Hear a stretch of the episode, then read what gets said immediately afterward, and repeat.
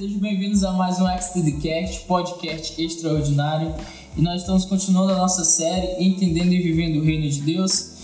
E agora nós vamos falar né, um pouco sobre esse assunto que é eu ganho para o reino e não para mim. Né? Mas antes quero apresentar os meus amigos aqui, Stefano. Graças pai, tudo bom? E o Billy Johnson. Oi galera, estamos aqui de novo. E aí, Stefano, eu ganho para o reino, não para mim. É, para começar esse assunto, vou ler uma passagem aqui que está em Colossenses capítulo 2, versículo 8, diz assim: Tende cuidado para que ninguém vos faça presa sua, por meio de filosofias e vãs sutilezas, segundo a tradição dos homens, segundo os rudimentos do mundo e, e não segundo Cristo. Então, assim, essa passagem Paulo escreve aos Colossenses, né, falando sobre essa questão da os cuidados que a igreja deveria ter, principalmente com os falsos pastores. E dentro desse assunto, né, de eu ganho para o reino e não para mim, certo? É, como é que eu posso dizer? Que tudo é para o reino. Então que nada é para que nada é para mim, no sentido de que eu devo ajudar pessoas a se encontrar com Deus e a prosseguir na caminhada da fé. Que eu não posso, pelas minhas experiências próprias, simplesmente é, criar uma doutrina, criar o, um achismo, ah, porque eu fiz isso, então fulano faça isso também. É, na verdade, a gente deve simplesmente ajudar, ser companheiro, né? E instigar a pessoa que é o seu irmão na fé, seu irmão mais novo na fé, a seguir aqueles dois pilares básicos da, do cristianismo: leitura bíblica e oração. Isso é o que sempre funciona. É o que sempre funciona na vida de um cristão, porque isso vai fazer com que ele viva as experiências dele com Deus. Porque cada um de nós tem uma vida. O Adiel tem a vida dele, o Bic tem a vida dele. Eles vão ter que passar por experiências com Deus que só eles podem passar. E depois dessa experiência que eles vão poder viver a maturação na fé. Certo? Então, assim, é, para começar, a gente tem que ter esse entendimento que tudo é para o reino e não para nós. É, a questão do que o Stefano falou é realmente bem bem correto, porque Sim. eu comecei a realmente ter esse crescimento na fé, como esse desenvolvimento a partir do momento que eu tive minhas próprias experiências momento da adolescência, que é um momento bem difícil. Só escutar o testemunho dos outros, né? Sim, só, só escutar o testemunho dos outros vivendo é, as coisas. E até o momento que eu comecei a buscar por mim mesmo. Eu pensei, na adolescência, é um momento bem difícil, comecei, poxa, se eu estou aqui na, na, na, fé, eu tenho que viver isso. Então comecei a buscar minhas próprias experiências, busquei buscar, é, passei a buscar a ler mais a Bíblia, a orar, a ter mais um tempo para Deus. E foi realmente como aconteceu. A partir desse momento eu não mais é, me deixo influenciar por é, falsa doutrina, doutrinas que realmente não, não tem o Cristo como centro para a seguir a verdadeira doutrina, o verdadeiro evangelho, que é algo simples, não é, é algo fantasioso, nem algo mirabolante, é algo simples, é puro simples evangelho.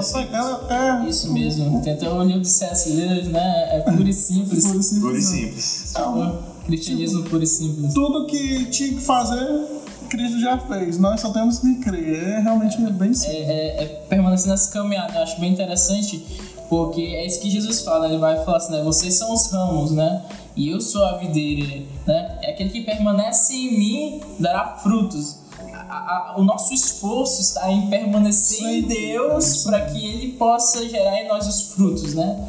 Então, tipo assim, para a gente possa viver o reino de Deus. Então, é, que nem mesmo o Stefano estava tá falando, achei bem interessante. A gente não pode, de jeito nenhum, é pegar nossas experiências e criar uma doutrina. Isso. É, e tipo assim, aquela experiência foi uma experiência que eu tive com Deus, mas não significa que todo mundo vai vivenciar ou vai experimentar dessa forma, né?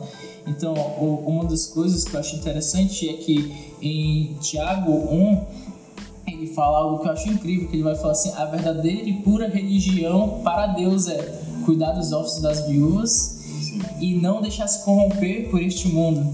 Ou seja, o que significa cuidar dos ossos das viúvas, né? Porque é porque era a galera debilitada, né? Era desamparados. Os desamparados, ou seja, a gente tem como cristãos, como reino de Deus, a gente tem um dever de cuidar dos desamparados e viver em santidade, né? Não, não se corromper por este mundo, viver nos padrões de Deus, viver nessa caminhada, viver o reino. Seria basicamente isso. E, e nós, como líderes, com- ou como pretensos líderes, nós temos esse dever, levar as pessoas a cumprir esse propósito, não fazer isso por ela, né?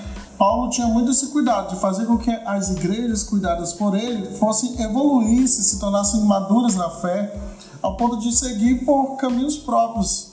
Verdade. Então, quando eu falo assim, eu ganho para o reino e não para mim, né? A gente está falando sobre essa questão, né? De que, de que, de levar a pessoa a um verdadeiro relacionamento com o reino, né?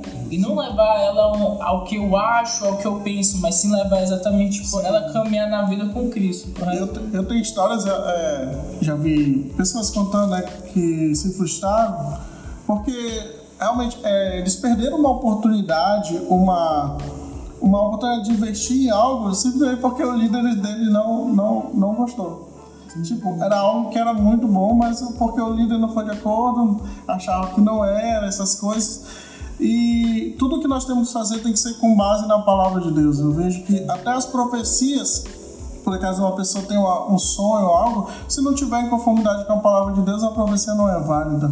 Isso, é porque no reino de Deus tudo se alinha. Tudo se alinha. Tudo se alinha, Sim, tudo é sim. justo. Nada, nada no reino de Deus é ponta solta. Tá tudo justo, né? Então, é, até para que é, pessoal, os ouvintes, pessoal da- do vídeo também, possa entender, ter esse entendimento com relação ao reino de Deus. Sim, sim. que o reino de Deus nada é ponta solta, tudo se amarra. A Bíblia ela, ela se completa nela mesma, né? Então, para que a gente possa realmente entender é, que Deus não é um Deus de confusão, que Deus nos chamou para viver essa sã doutrina, né? Como já foi sim. falado, essa doutrina da simplicidade, do viver o reino de Deus, do viver o que o Espírito Santo quer fazer em nós, né? E, pra, e por isso a gente tem sempre que ter a cabeça não no nosso mundo, mas ter a cabeça aberta pro, pro reino, ter uma cabeça totalmente é, aberta, uma visão ampliada a respeito do que é reino de Deus, na verdade. Isso, isso. Uma coisa que eu acho interessante, né? Porque quando a palavra de Deus ela diz sobre essa questão de ensinar, de ensinamento, sobre falar sobre ser como criança, né? Ele fala nesse sentido. Alguém com uma mente vazia, aberta para aprender aquilo que é do reino de Deus, né? Ou seja, então a gente vê é- essa necessidade ao qual Deus espera de nós, né? Pessoas dispostas a aprender com Ele, a, a viver essa caminhada. E, e para continuar, já quase finalizando, é, é, eu queria trazer é, sobre essa questão de que é, bem, é muito mais simples viver o reino do que a gente imagina, né? É, às vezes a gente complica muito, faz confusão Sim, como sim, sim. pai e acha que... é, mas é muito mais fácil do que a gente... É, doutrina onde não tem. Sim, é muito mais fácil do que a gente imagina viver, viver pelo sobrenatural e tudo, né? Que nem mesmo o Stefan tinha falado sobre a questão de leitura da palavra, relacionamento com Deus através da oração, a busca diária. É isso que faz a diferença, né? Começa a crescer uma semente a partir de- dali e tudo, né? Mas acho que o que mais dificulta a gente é a constância, né? É. A questão é que foi nos dado um Espírito, o Espírito Santo, ou seja, Deus está vivendo em nós. E a partir do momento que nós temos esse relacionamento, que nós alimentamos esse Espírito, a voz do Espírito se torna mais alta que a voz da carne. Nesse momento nós temos um direcionamento, que o Espírito Santo ele tem essa, essa função de ser tanto consolador como direcionador, né? Ou a nossa bússola. É, é por isso que nós temos que, como líderes, levar as pessoas a esse relacionamento, a ter realmente essa busca, entendeu? Não só como líderes, como cristão Como em geral. cristãos, é, porque todos nós Como temos. cristão, a gente só apresenta o reino. Sim, sim, nó- nós como filhos, como maridos, como os irmãos, nós temos o dever de levar na nossa casa esse reino também. E o que eu gosto de dizer assim, se você quer conhecer e saber o que é o reino de Deus, É vivendo. É, e tudo, né? Obviamente, a gente pega gosto vivendo, né? Exatamente. É, Mas sim, se você quer, tipo, o que que é o reino de Deus? Que é esse cara? Olha pra Jesus. Jesus é o reino dele em pessoa. É, quando a João Batista pregava, né? Arrependei-vos depois da chegada do reino de Deus. Era porque ele estava anunciando a vinda do Messias. Sim. E o reino é sobre um rei, e o rei é Jesus. É Jesus. Amém. É isso aí. É, amém? Obrigado por nos escutar mais um podcast. E. Vamos e nos assistir também. Sempre nos assistir. Muito obrigado, gente. Obrigado e até a próxima.